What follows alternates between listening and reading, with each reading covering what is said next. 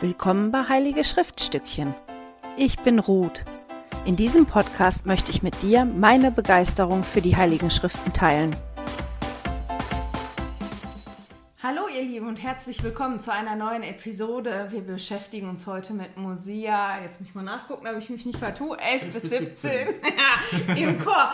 Wie ihr seht und hört, haben wir heute Besuch. Ich habe nämlich gedacht, wir machen eine Tradition daraus, immer wenn Jesaja vorkommt, dann sorge ich dafür, dass Ansgar mitmacht. Ich weiß noch nicht, worauf ich mich eingelassen habe, aber ich bin da. ja, genau. Ähm, bevor wir starten und reingehen, habe ich gedacht, ich zeige noch mal kurz die Karte, um zu zeigen, wo wir sind. Ich habe ja letzte Woche das ganz, ganz ausführlich erklärt. Wenn ihr euch das ausführlicher angucken wollt, müsst ihr in das Video oder in den Podcast von letzter Woche gehen. Auf dem Video erkläre ich das zwischen Minute 2 und 47 Sekunden und Minute 10 und 23 Sekunden. Wir befinden uns immer noch in der Geschichte, wo, muss ich mal halten, Ammon ist ja gereist und hat König Limmi gefunden und das Volk. Und König Limmi erklärt Ammon quasi, was alles passiert ist, seitdem, mal gucken, dass ich den Finger richtig habe, seitdem Zenef ausgezogen ist, um bei den Lamaniten zu siedeln. Und wir sind jetzt an dem Punkt angekommen, wo Zenef gestorben ist und sein Sohn Noah König geworden ist.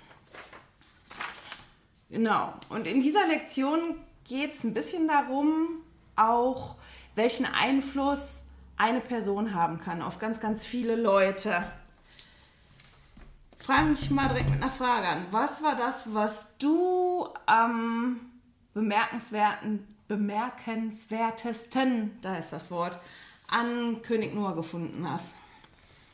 Wenn wir uns den König Noah mal anschauen, der ist ja nur eine Generation nach äh, Zenith. Und ähm, bemerkenswert, ich fand eher schrecklich, ähm, wie, wie in einer Generation kippen konnte, was, was Zenith vorher, vorher gebracht hat. Also wir sehen ja in, in, den, in den Schriften, wie König Noah ähm, das Volk ausbeutet zu seinem eigenen Nutzen, wie er ähm, eigentlich sämtliche Gebote verletzt, die ähm, mosaischen Gebote. Und ähm, das fand ich erschreckend. Bemerkenswert finde ich auch, wie er, wie er also mit diesem Erbe umgegangen ist, was er hatte von seinen Vorfahren er hat es eigentlich komplett ja, missachtet und, und äh, in die Tonne getreten, würde ich sagen. Ja, der hat einiges gemacht. Das, was ich bewertenswert finde, ist, wenn man das liest, ähm, direkt in Mosia 11, Vers 2 lesen wir unter anderem, das ist wie eine Zusammenfassung von dem, was nachher beschrieben wird über König Noah. Da steht denn, sie, er erhielt die Gebote Gottes nicht, sondern er wandelte nach den Wünschen seines eigenen Herzens.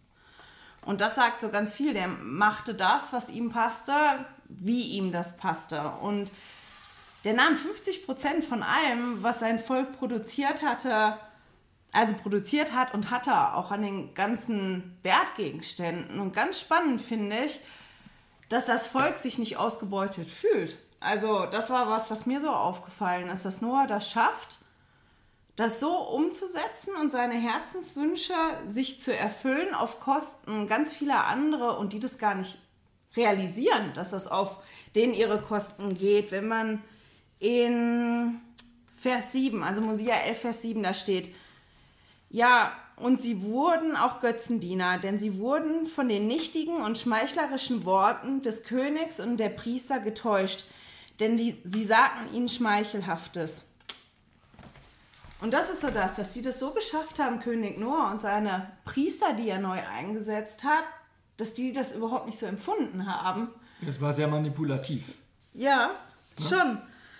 Also, wir kommen von Zenef, der durch seinen Übereifer auch Chaos gestiftet hat und auch Schwierigkeiten gebracht hat, sich aber an Gott erinnert hat und probiert hat, ein rechtschaffenes Leben zu führen und auch, dass sein Volk ein rechtschaffenes Leben führt, zu Noah, der nur nach den Wünschen seines Herzens wandelt und schafft, dass ein ganzes oder fast das ganze Volk innerhalb von einer Generation ja Gottes Gebote links liegen lässt und gar nicht mitkriegt, wie viel die arbeiten, damit ein paar wenige ein Luxusleben führen können und ein Leben führen können, wie sie wollen. Fand ich auch sehr, sehr beeindruckend. Ich habe das in meinen Notizen zusammengefasst mit König Noah ist voll auf Abwägen.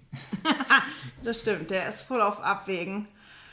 Was ich auch noch einprägsam fand, war, dass der den Turm gebaut hat am Tempel. Dass der eigentlich das, was so das Zentrale gewesen ist, umfunktioniert. Das ist ein Turm, auf den er steigen kann, von dem er dann den kompletten Überblick hat. Also er ist derjenige, der alles überblicken kann und alles sehen kann. Ja, es gab im Mittelalter ja auch so Wettbewerbe, wo Städte Kathedralen gebaut haben und dann haben die, haben die zeitlichen, die weltlichen versucht, Türme zu bauen, die höher sind als das kirchliche, äh. um zu demonstrieren, dass sie ähm, über den Dingen stehen. Über den Dingen, ne? Und, und das ist für mich ein gutes Bild auch, wie der, wie der Noah gearbeitet hat.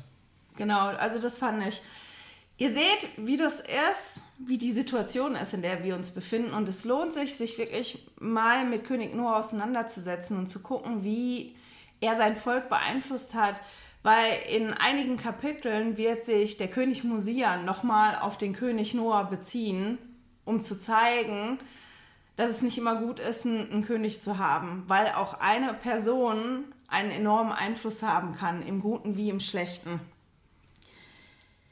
Wie das so oft ist, wenn ein Volk total auf Abwägen ist, wen schickt der Vater im Himmel dann, um zu helfen und das Volk zu retten? Ein Propheten. Und genauso ist es auch hier. Auftritt Abinadi in all dem. Abinadi kommt und fängt an zu predigen unter dem Volk und sagt ihnen, was die alles falsch machen. Vers 20 in Mosia 11. Ja, ja. Es war ein Mann unter ihnen, dessen Name war Abinadi, und er trat unter sie und begann zu prophezeien. Ja. Und waren sie begeistert? Die Begeisterung hielt sich in Grenzen, würde ich mal sagen. ne, das ist, äh, ich würde sogar sagen, der Noah war entgeistert. Was ist denn das jetzt hier? Er hat sich da eingerichtet in seiner Welt, er mhm. hat die Priester um sich herum. Ähm, die, die alten Priester der alten Garde, die hat er abgelöst und durch, durch Leute ersetzt, die ihm genehm waren. Und, und äh, da, da, kommt plötzlich einer und er dreistet sich in der Öffentlichkeit äh, von Umkehr zu sprechen. Was sagt denn das Volk dazu? Das Volk ist ja überraschenderweise überhaupt nicht empfänglich für das. Ähm, Findest du überraschenderweise? Ich finde überraschenderweise, nein, die sind halt, die sind halt geblendet gewesen ne? oder manipuliert. Ich habe das ja eben schon gesagt. Also der, der Noah hat es verstanden, mit seiner Führungskaste die Leute so äh, zu manipulieren, dass sie das für ganz normal und äh, gerechtfertigt wahrgenommen haben. Und, äh, und so hat sich Abinadi, als er aufgetreten ist und vor dem Volk gesprochen hat, doch sehr schwer getan, bei den Leuten durchzudringen und einen gewissen ähm, zunächst einmal eine Erkenntnis und dann den Willen zum Handeln zu erreichen. Ja. Der ist halt, ich meine, ich fand das so überraschend nicht, als ich das gelesen habe, weil ich gedacht habe, wer bekommt gerne den Spiegel vorgehalten? Weil wenn du irgendwas total falsch machst, du bist auch nicht happy, wenn einer sich vor dich stellt und sagt, im Übrigen, das machst du falsch, das machst du falsch, das machst du falsch und das machst du auch noch falsch. Das stimmt allerdings. Das musst du alles anders machen. Das ist was, ich glaube, die wenigsten von uns sind im ersten Moment begeistert, wenn jemand kommt, der einem das sagt. Ja, wenn man auch schaut, was hier in den Schriften steht, der Habinadi hat ja nicht hinterm Berg gehalten, ne? sondern der ist ja mit dem Hammer obendrauf und, und hat, hat den Leuten klar gesagt, was falsch ist und dass es, dass es eine Wandlung bedarf. Und das war, wenn man so die Vorgeschichte kennt, war das eine 180-Grad-Wende. Es ist, glaube ich, immer einfacher, wenn man wenn man, wenn man so leichte, leichtes Abirren vom Weg wieder einordnen will. Aber, aber diese 180 Grad, das ist ja schon massiv. Genau. Äh, jetzt muss ich mal gucken, wo ich war. Ich fand den Vers 27 in Mosia 11 auch beeindruckend. Das ist das, wo König Noah von seinem Volk gesagt kriegt, dass da einer ist, der predigt. Und er sagt dann, der König Noah, also in Mosia 11, Vers, 4, Vers 27, genau. Wer ist Abinadi, dass ich um ein Volk von ihm gerichtet werden sollten? Oder wer ist der Herr, der so große Bedrängnis über mein Volk bringen wird? Also wirklich, wer ist denn der? Wer ist Gott und wer ist Abinadi? Weil ich bin hier, mein Volk ist hier und alles ist gut. Abinadi verschwindet dann wieder für zwei Jahre von der Bildfläche, weil das Volk aber nicht umkehrt. Mhm. Kommt er dann wieder.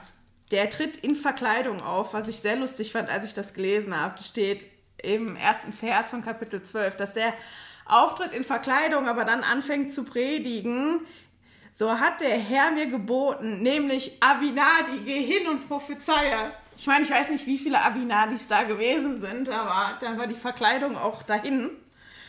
Und der hat dann wieder angefangen, dem Volk zu prophezeien. Und diesmal ist das Volk wirklich hingegangen, hat den gebunden und zum König gebracht. Mhm. Und da finde ich wieder beeindruckend, weil man sehen kann, wie doll das Volk verhangen ist in, in dem und wie hart das Herz verhärtet ist. In Mosia 12, Vers 13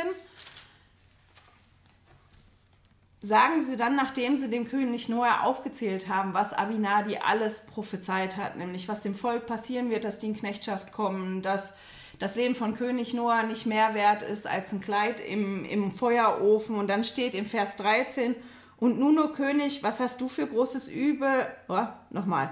Und nun, o König, was für großes Übel hast du getan? Oder was für große Sünden hat dein Volk begangen? dass wir vor Gott schuldig gesprochen oder von diesem Mann gerichtet werden sollten.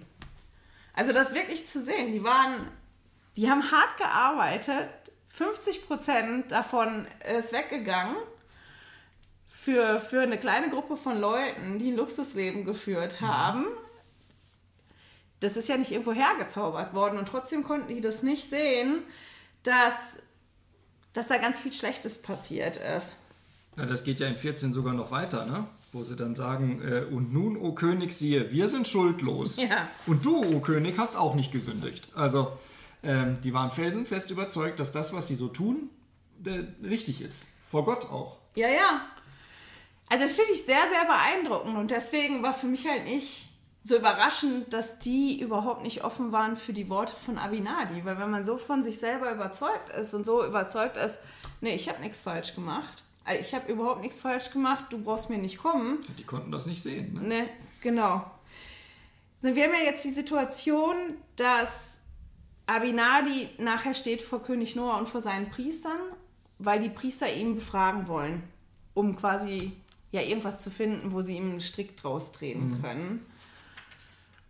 Und deswegen habe ich vor allem Ansgar gebeten, dabei zu sein, weil ich gedacht habe, es ist mal spannend, was wir uns angucken können, wie Aminadi vorgegangen ist. Weil wir waren,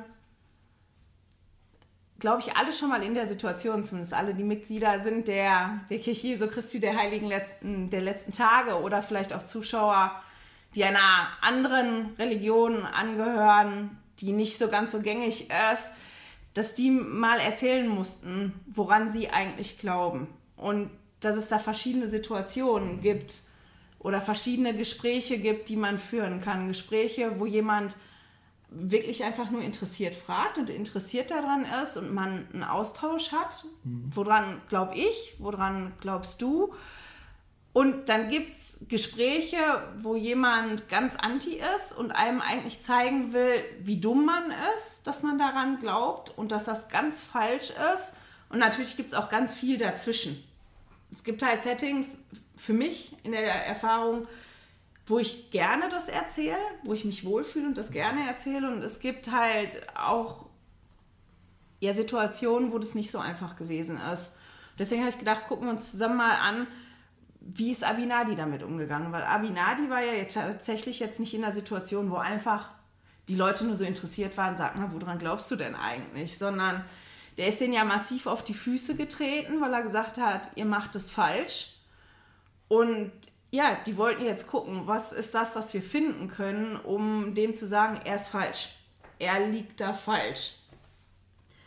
Was ist denn das, was du ja so als erstes rauspicken würdest für dich, was du von Abinadi lernen kannst?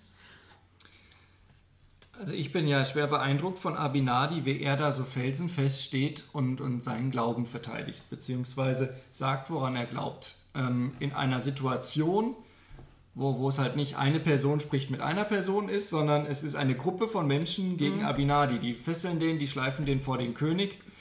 Und, und ähm, das ist ja eine unbequeme Wahrheit, die er da vertritt. Aber er war so überzeugt, dass er das ähm, weitergemacht hat, bis zum Ende. Also wir werden ja. das bis zum äh, Kapitel 17 haben, dass ja. der Abinadi immer und immer wieder sagt, woran er glaubt und dass das wahr ist.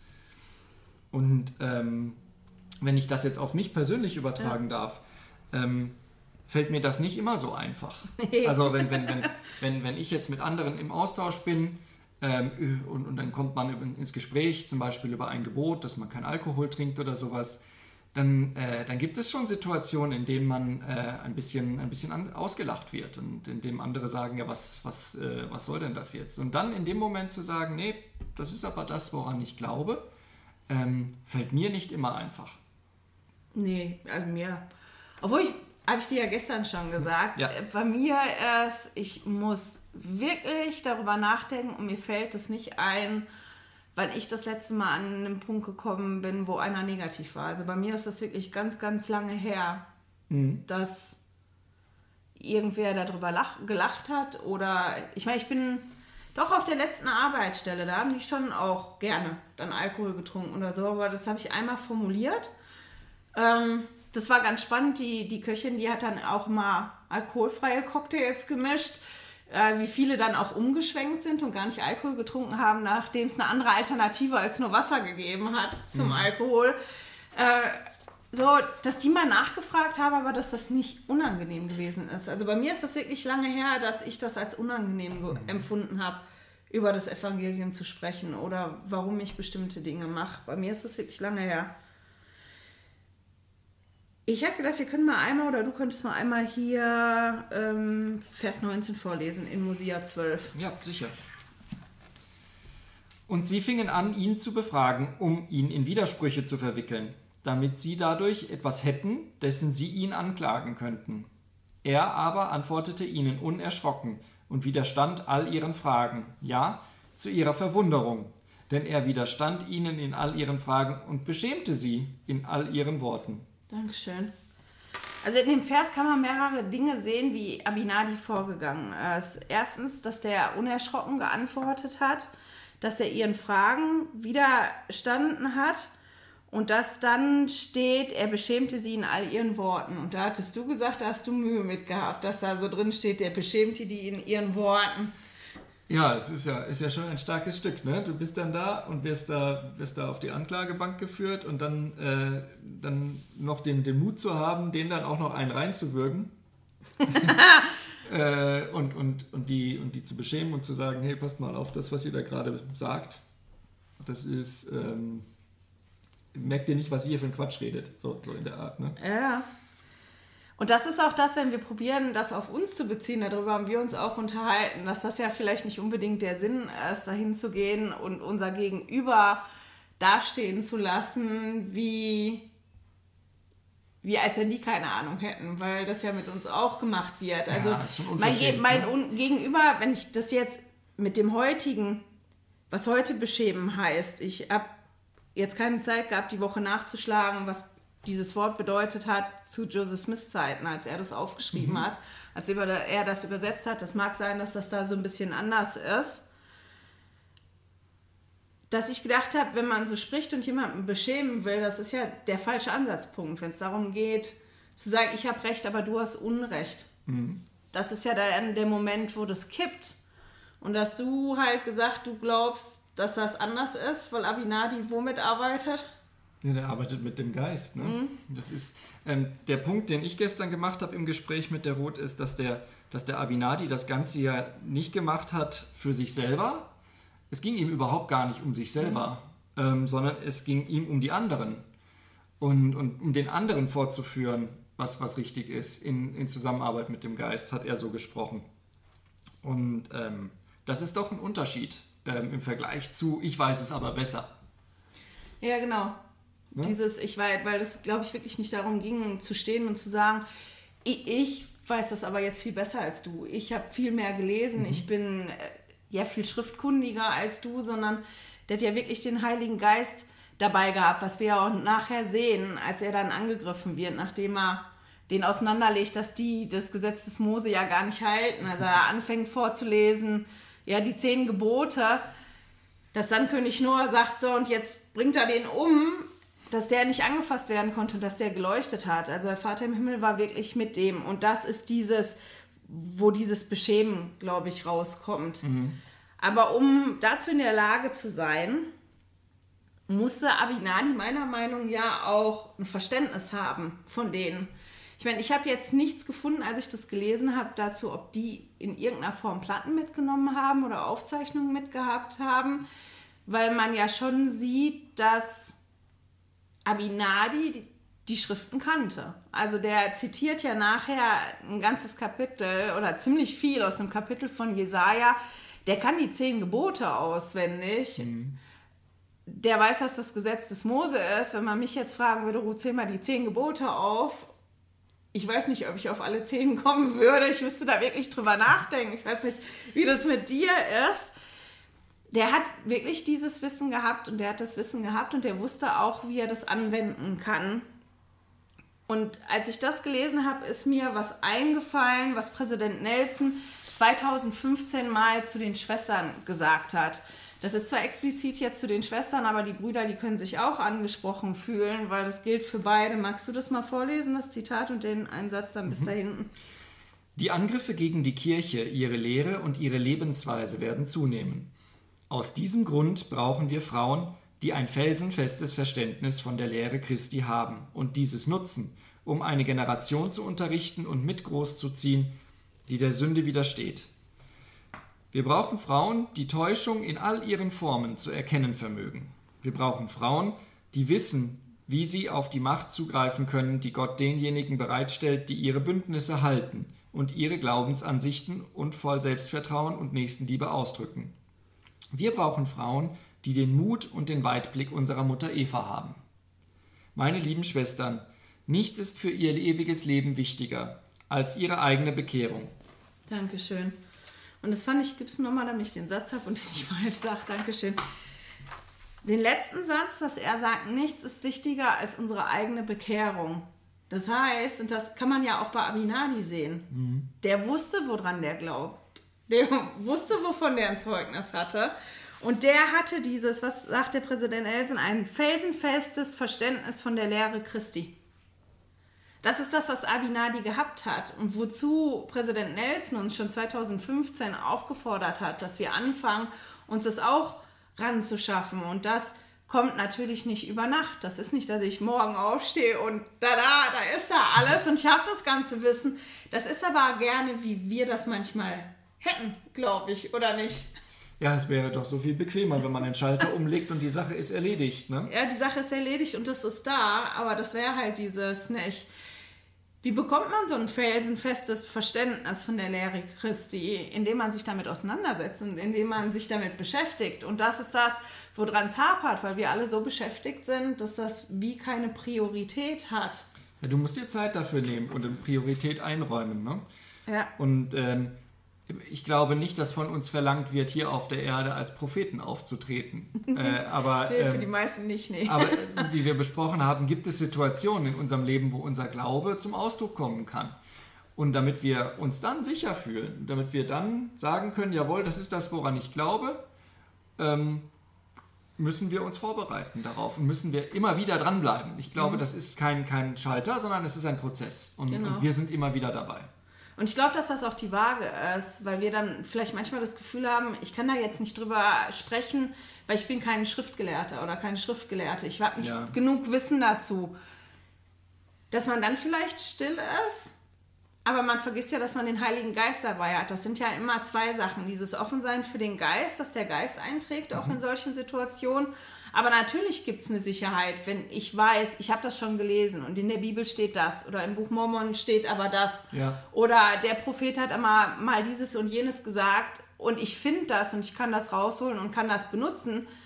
Ich fühle mich dann zumindest sicherer, mhm. dieses, aber dieses felsenfeste Verständnis von der Lehre zu haben, heißt ja wirklich zu wissen, woran ich glaube. Und darüber habe ich ja schon ein paar Mal gesprochen, wie wichtig das ist so einen Ankerpunkt zu haben oder so einen Fels in der Brandung, ein Ding, das ist das, von dem ich ganz sicher mhm. weiß, dass ich daran glaube und das ist das, woran ich mich festhalten kann, auch wenn einer kommt und probiert, meinen Glauben zu erschüttern.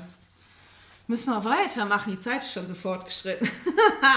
ich hatte nämlich da jetzt eine Uhr stehen, damit ich nicht zu lang werde. In der Situation fragt ein Priester Abinadi was. Und zwar zitiert er eine Stelle aus Jesaja und fragt ihn dann, weißt du, was das bedeutet? Und wer kann es ihm verdenken? Jesaja ist ja wirklich nicht immer einfach. Und Abinadi sagt dann, was, ihr wollt die Priester sein und ihr wisst nicht, was das heißt.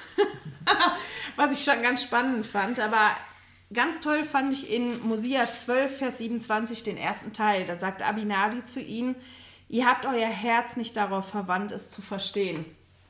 Und da kommen wir nochmal zu dem Punkt, den wir gerade hatten. Wenn wir ein Verständnis bekommen sollen für die Lehre Christi, dann müssen wir unser Herz da auch mal drauf verwenden, das verstehen zu wollen. Wenn wir eine Frage haben, ja, dann mal wirklich reinzugehen und da wirklich nachzubohren. Vater im Himmel, hilf mir, die Quellen zu finden oder das zu finden, wo ich gucken soll, damit ich eine Antwort kriege und mal so aktiv zu werden. Abinadi gibt außerdem, oder nicht, das, was ich auch beeindruckend fand bei Abinadi, wenn ich das auf mich beziehen soll, ist, dass der denen inspirierte Fragen stellt. Sind diverse, ich werde die auf den Studierzettel schreiben. Da könnt ihr die mal durchgehen und gucken, was er so für Fragen stellt. Und ich finde das ganz spannend, weil er quasi nachfragt, was macht ihr da eigentlich, was glaubt ihr eigentlich, okay, wenn ihr daran glaubt, warum macht ihr dieses nicht? Dass ich gedacht habe, als Lehrer ist es schon sollte man sich vielleicht auch besser darauf fokussieren, sich Gedanken zu machen, welche Fragen möchte ich denn stellen, um mit Fragen weiterzuhelfen. Weil Dinge, die ich mir selber erarbeitet habe, die bleiben meistens länger hängen als Dinge, die ich erzählt kriege. Da ist im Moment ja, aha, und dann aber einen Monat später oder so, ach, wie war das nochmal, wie hat er das nochmal gesagt? Dass das helfen kann, also dass Fragen wirklich helfen kann, können.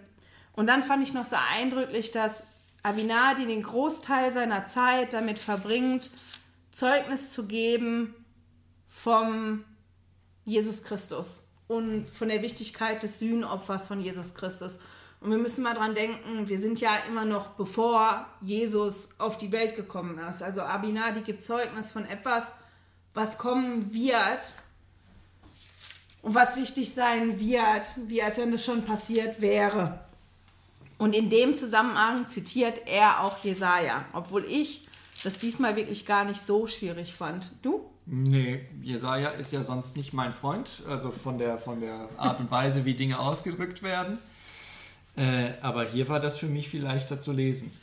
Was viel einfacher, ne? Jetzt weiß ich gar nicht, wo ich das hab. Zettelchaos. Muss mal einmal gucken.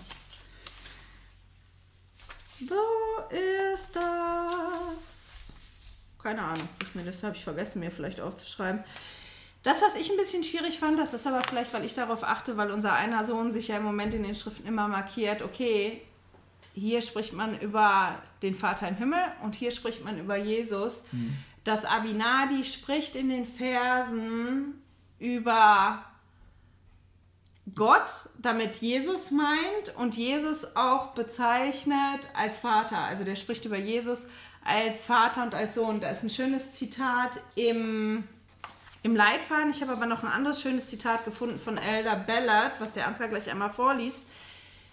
Nur kurz vorher, am 30. Juni 1916 haben die Führer der Kirche unter der Leitung von Präsident Joseph F. Smith eine ausführliche Erklärung bezüglich der Lehre des Vaters und des Sohns veröffentlicht. Und da wird auch darüber gesprochen, ähm, warum Jesus als der Vater und der Sohn bezeichnet wird, als beide. Das werde ich als extra Material anhängen, mhm. dass ihr das auch habt. Und der Ansgar liest einmal kurz das eine Zitat vor. Also von Elder M. Russell Ballard. Wie kann Jesus Christus gleichzeitig der Vater und auch der Sohn sein? Es ist eigentlich nicht so schwierig, wie es klingt. Er ist zwar der Sohn Gottes, aber auch das Oberhaupt der Kirche, die ja die Familie der Gläubigen ist. Wenn wir geistig von neuem geboren werden, werden wir in seine Familie aufgenommen. Er wird somit unser Vater oder Führer. Diese Lehre schmälert die Rolle Gottvaters in keiner Weise. Wir glauben vielmehr, dass sie unser Verständnis von der Rolle Gottes, des Sohnes, unseres Erretters Jesus Christus schärft. Gott, unser himmlischer Vater, ist der Vater unseres Geistes. Von Gott, dem Sohn, sprechen wir als Vater der Rechtschaffenen.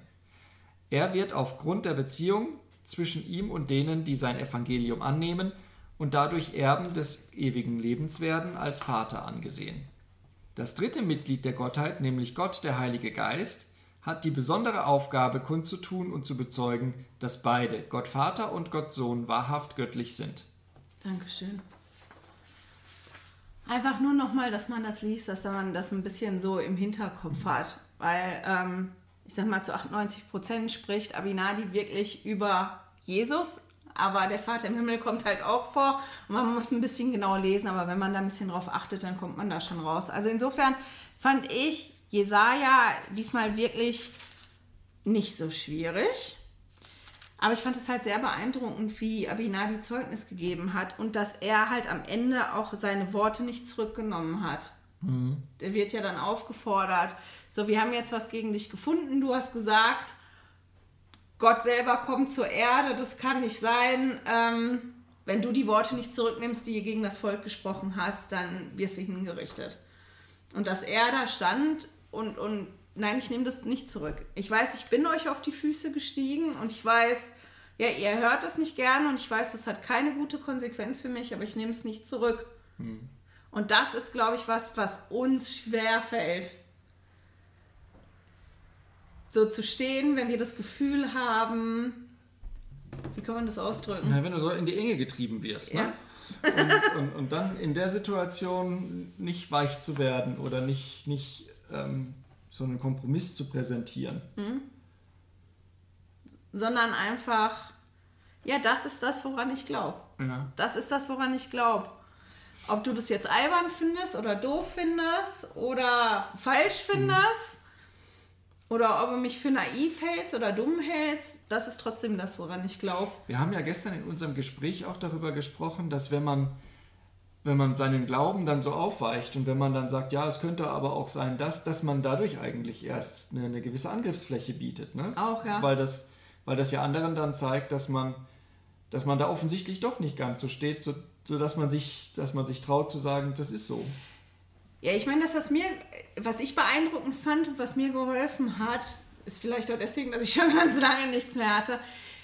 Als der Ansgar in der Bischofschaft war, war Präsident Uchtdorf mal im Fall Zürich. Da war der noch Mitglied von der ersten Präsidentschaft und hat eine Feierzeit, war das, ne? mhm. ne? abgehalten für die Bischofschaften samt Ehefrauen. Und der hat da was ganz, also ganz beeindruckt. Das, was er hat, mich beeindruckt. War wahrscheinlich für viele andere gar nichts Großes.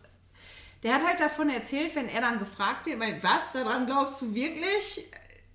Ist es nicht doof oder naiv oder so, dass er sagt, doch, man muss sich so hinstellen und das einfach sagen, ja, daran glaube ich.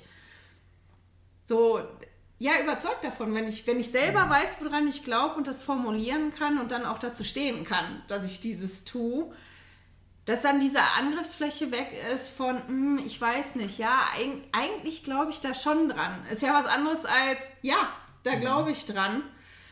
Weil dann hat man diese klare Kante und an der Kante kann sich dann jemand reiben oder nicht. Aber wenn ich diese klare Kante nicht habe und da so Lücken sind, dann kann da ja einer auch ein, eingreifen in die Lücken. Ja, sicher. Wenn man, wenn man so unsicher ist. Das heißt aber nicht, wenn ich was gefragt werde zur Kirche oder zur Kirchengeschichte oder zu meinem Glauben, was ich nicht weiß, dass es nicht total in Ordnung ist zu sagen, du weiß ich nicht. Weiß ich jetzt gerade wirklich nicht. Empfinde ich auch nicht als schlimm. Weil ich bin ja, ich habe ja nicht Theologie studiert und ich bin ja nicht ein Professor. Und ich glaube nicht, dass irgendwer über seinen eigenen Glauben alles weiß, egal in welcher Religion oder in welcher Kirche der ist. Und dass es aber auch total in Ordnung ist, ganz klar zu sagen, weiß ich nicht, ich gucke es aber nach und wenn du möchtest, dann bringe ich dir das. Da hatten wir uns auch noch drüber unterhalten. Genau. Jetzt haben wir ja ganz am Anfang darüber gesprochen, welchen Einfluss Noah hatte auch sein Volk. Einer, der ein ganzes Volk beeinflusst hat. Nicht zum Positiven, zum Negativen. Und jetzt steht da Abinadi und man könnte ja meinen, da steht der eine und was hat der eine bewirkt? Gar nichts, weil der hingerichtet wird. Aber so ist das nicht, weil da steht halt in, in wo war das? 17 Vers 2. Aber es war einer unter ihnen, dessen Name war Alma, und er war auch ein Abkömmling Nephis, und er war ein junger Mann, und er glaubte den Worten, die Abinadi gesprochen hatte. Es geht dann noch weiter, aber ich finde es schon beeindruckend. Der steht da, der eine gibt mächtig Zeugnis, und alle haben ihr Herz verhärtet, der dringt nicht zu ihm zu, aber der eine, der ist da. Und ich meine, der war auch Priester von König Noah und man kann die ganze Zeit vorher lesen, was die Priester getan haben von König Noah. Also wenn einmal ein Priester von König Noah gewesen ist, dann wird er in der einen oder in der anderen Weise auch darin integriert gewesen sein, ja, schlechte Dinge getan zu haben, das Geld zu nehmen, um so ein Leben zu führen. Aber dass der trotzdem, ja, dass sein Herz offen war und dass er sogar eingetreten ist für Abinadi mhm. Und dass deswegen ihm auch nach dem Leben getrachtet worden ist und er flüchten musste. Und wir werden in den nächsten Kapiteln lesen, welchen großen Einfluss dieser eine dann auch wieder auf ganz, ganz viele Menschen gehabt hat. Das ist das, wo wir uns jetzt beschäftigen werden mit. Und da können wir sehen, ja, wie viel Einfluss wir alleine auch haben können. Ne? Vielleicht gebe ich euch mal ein Beispiel. Ähm, ich habe, da war ich relativ frisch getauft in der Arbeit, ähm, mal eine Situation erlebt, ein paar Monate nachdem ich getauft war, in der ich, ähm, in der ich plötzlich die Kontrolle ein bisschen verloren habe und geflucht habe. Und ähm, das ist für viele Menschen um uns herum wahrscheinlich nichts, nichts Anormales. Für mich war das aber so außergewöhnlich, dass meine Arbeitskollegen plötzlich auf mich zugekommen sind und gesagt haben, Ansgar, wir haben dich, wir kennen das nicht, dass du, dass du fluchst. Warum jetzt? Du bist doch, äh, du bist doch sonst jemand, der überhaupt nicht flucht. Und ähm, ich will mich da jetzt nicht ähm, direkt hier in, in Vergleich setzen, aber das sind so Situationen in unserem Leben, wo wir durch unser kontinuierliches Handeln äh, zeigen, dass, dass wir äh, glauben und auch bereit sind. Mhm. Ein Beispiel geben, einfach durch dadurch, dass wir probieren, Jesus nachzufolgen. Genau, das war Bestes, das, was ich gesucht habe. Ja. ja, unser Bestes zu geben und, und dadurch halt auch die Leute beeinflussen. Bevor wir sind fast am Ende der Episode, möchte ich aber eins noch anbringen, einfach weil mir das so fürchterlich vor die, also fürchterlich nicht, das ist ja. mir so aufgefallen. Die, die die Studierzettel ausdrucken und benutzen, die wissen, dass ich dieses Jahr immer eine kleine Ecke habe für eine Schriftstelle, wo ich schreibe, was war deine liebste Schriftstelle in diesen Versen oder welche Schriftstelle ist dir entgegengefallen. Und mir ist in den Kapiteln einfach aufgefallen, dass die Füße relativ oft da drin stehen. Das ist ja das in, jetzt muss ich mal gucken, in Mosia 12, Vers 21, ja. der Priester dem Abinadi die Frage stellt. Er zitiert eine Stelle aus Jesaja, ich möchte die nicht komplett vorlesen, sondern nur einen Teil. Also Mosia 12, Vers 21. Wie anmutig sind auf den Bergen die Füße dessen, der gute Nachricht bringt, der Frieden verkündigt, der gute Nachricht von Guten bringt, der die Errettung verkündigt, der zur Zion spricht, dein Gott regiert. Geht noch ein paar Verse weiter, aber der spricht da von den Füßen. Und als ich das gelesen habe, habe ich gedacht, Wer hat denn anmutige Füße? So an meine Füße gedacht. Ich nicht. Die, ich auch nicht. Die sind mit dicken Namen drauf von zwei Operationen, mit Schruten hinten, die aufbrechen und bluten und die sind alles andere als schön. Im Englischen steht schön.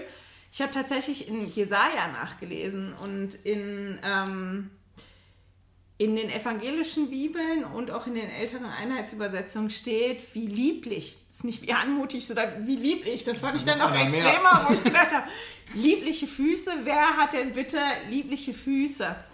Jetzt spricht Jesaja ja oft in, in Bildern und das Setting, wo er das gegeben hat, war, als die, die Israeliten gefangen genommen worden ist und ein großer Teil, die Herrschaft und auch die, die arbeiten konnten, ähm, ja verschleppt worden sind nach Babylonien, der Tempel zerstört worden ist und dann die Kunde aber kam, wir sind frei. Mhm. Und das müsst ihr euch mal vorstellen, da kommt der Bote, der nach so langer Zeit verkündet, wir sind frei. Wir sind jetzt frei, endlich. Endlich nach all dem sind wir frei. Wie doll die sich gefreut haben müssen über diesen Boten. Und da kommt halt dieses Bild her, die anmutigen Füße, die schönen Füße, die lieblichen Füße, der der den, brachte halt gute Kunde. Ja, der ne? brachte gute Kunde. Die Füße haben den getragen. Als ich aber darüber nachgedacht habe, wer hat denn anmutige Füße? Da habe ich im ersten Moment gedacht, ja, Tänzer. Weil man denkt ja an Tänzer. Ich hatte so eine Spitzentänzerin oder einen Spitzentänzer vor Augen, wenn, wenn man das sieht, so ein Ballett, wenn die dann so stehen und ihre Beine dann so und die, die bis in die Zehenspitze gerade und das sieht ja anmutig aus. das sieht ja sehr, sehr schön aus auf der Bühne. Aus der Ferne. Wenn man sich dann aber die Füße von den Tänzern anguckt ohne Schuhe und ohne das, dann sieht man, wie schlimm die Füße eigentlich, nicht nur eigentlich, also von professionellen Tänzern, Balletttänzern und Absolut durchtrainiert, alle Muskeln da, wo sie hingehören, aber ständig Verletzungen. Knochen verschoben und Zähnen und Blasen. Also die Füße sehen wirklich nicht toll aus. Und mir hat dieses Bild gefallen, weil ich gedacht habe, die Propheten früher, die sind ja auch viel gelaufen. Wenn man denkt an die zwölf Aposteln, die dann ausgesandt worden sind, die mhm. viel auf ihren Füßen gelaufen sind, um die frohe Botschaft zu bringen und deren Füße ganz bestimmt nicht schön ausgesehen haben, wo aber Abinadi dann sagt, jetzt muss ich mal gucken, wo das ist, in Kapitel 15, Mosia 15 ab Vers 15, also 15, 15, der spricht vorher davon, dass die Propheten als Nachkommen Jesu anerkannt werden und alle, die auf die Propheten gehört haben und auf die frühe Kunde ge ähm, gehört haben. Und dann dann sagt er, oh, und oh, wie anmutig sind auf den Bergen ihre Füße gewesen. Und wie anmutig sind die Füße deren, die das mal irgendwann bringen. Und so weiter. Da kommen dann auch die Füße ganz vor. Und da habe ich gedacht, das ist eigentlich ein schönes Bild, weil damit wir so eine Tanzaufführung angucken können und angucken können, uns daran erfreuen können, dass ein Tänzer so tanzt, hat er ja vorher die ganze Arbeit und die Mühe die der hat, dieses Training, was er machen muss, mhm. diese vielen Schritte, die der üben muss auf der Bühne, bevor wir das sehen. Und das ist eigentlich auch das, was die Propheten haben oder die, die die Kunde bringen. Die haben ja Arbeit da reingesteckt, die haben ihr Herz darauf verwandt, ja, ein Felses, felsenfestes Verständnis von der Lehre Christi zu kriegen. Die haben Arbeit darauf verwandt, zu erkennen, woran glaube ich. Die haben sich Mühe gegeben zu erkennen, wie arbeitet der Heilige Geist mit mir. Und deswegen waren die in der Lage zu laufen, getragen zu werden auf den Füßen, um dann diese frohe Kunde zu bringen. Mir hat das Bild eigentlich mhm. gut gefallen, weil ich gedacht habe, genau so ist das. Da gehört Arbeit zu und dann sehen die Füße an sich vielleicht nicht anmutig aus, so wie wir uns das vorstellen, oder lieblich oder schön, oder? Aber das, was sie bezwecken, ist. Aber das, was sie bringen, das ist das, was, was Freude bringt, die wahre Freude. Und das ist auch das, was Abinadi dann in Vers 18 sagt.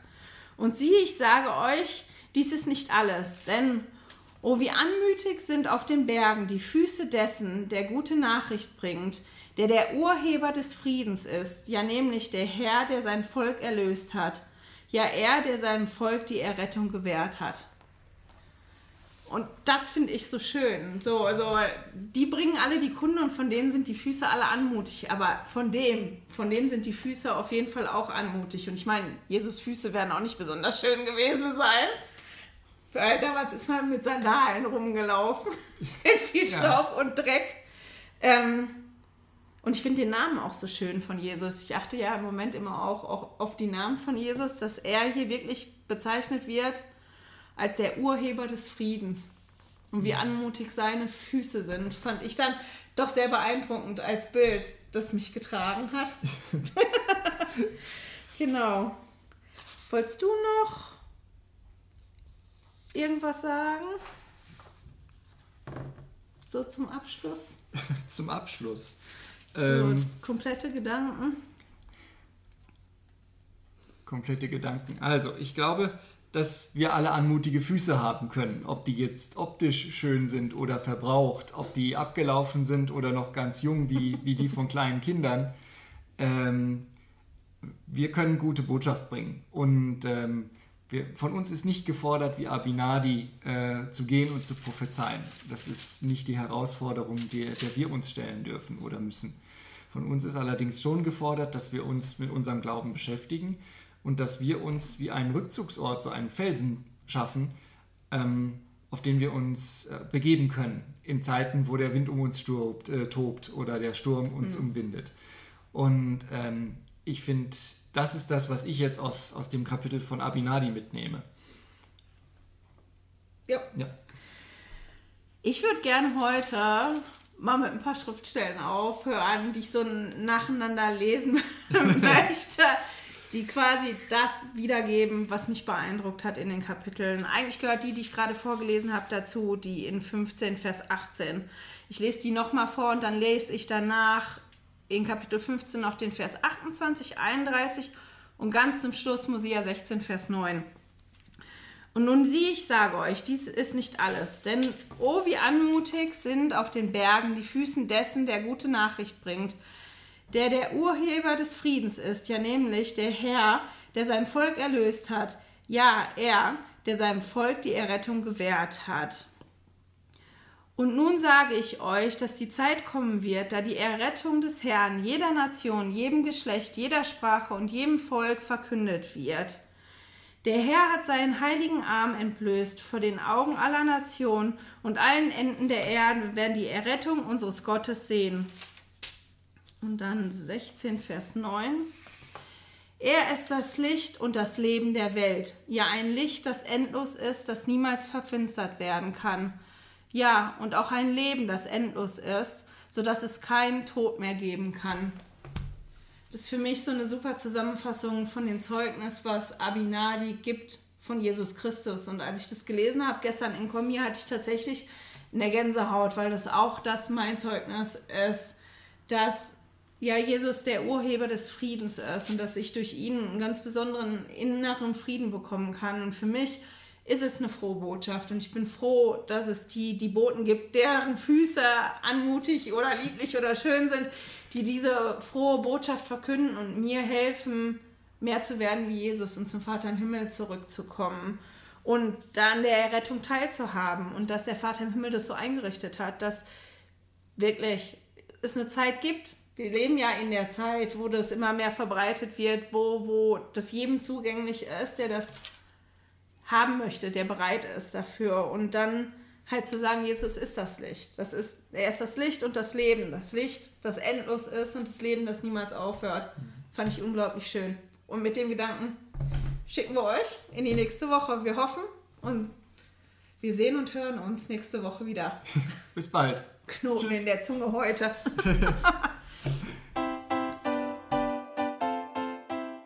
Schön, dass du heute dabei warst.